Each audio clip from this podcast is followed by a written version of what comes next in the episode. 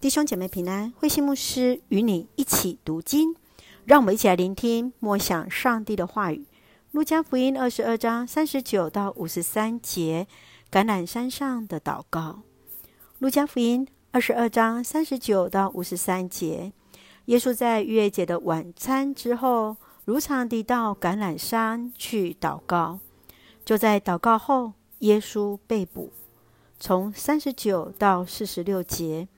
当耶稣带着门徒到橄榄山时，就提醒门徒们当祷告，免得陷入了诱惑。耶稣向上帝祷告，求天父将这苦杯挪去。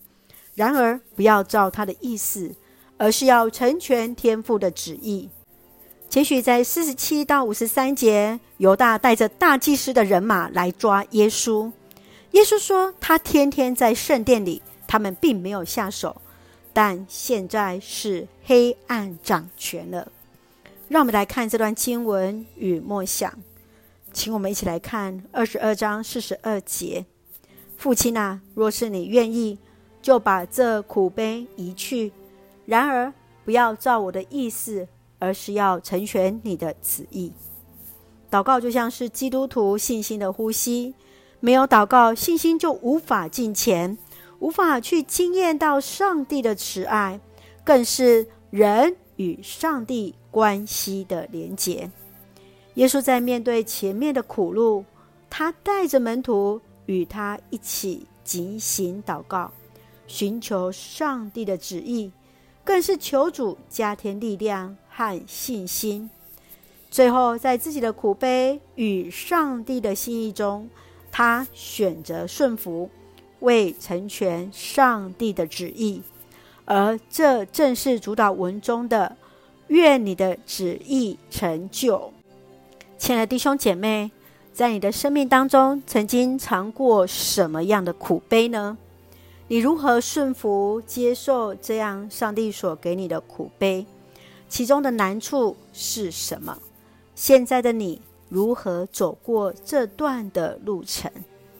愿主来帮助我们彼此来兼顾，让我们一起用二十二章四十二节来作为我们的金句。父亲啊，若是你愿意，就把这苦悲移去；然而不要照我的意思，而是要成全你的旨意。是的，恳求主来帮助我们。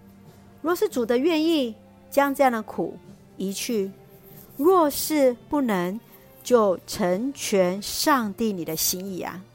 让我们一起用这段经文来祷告。亲爱的天父上帝，感谢主恩待赐福我们，使我们从主的话语与主连结。求主教导我们在祷告当中是要寻求上帝的旨意，全然将自己交托给你。当信心软弱时，求主加添力量，确信你必引领我们的脚步。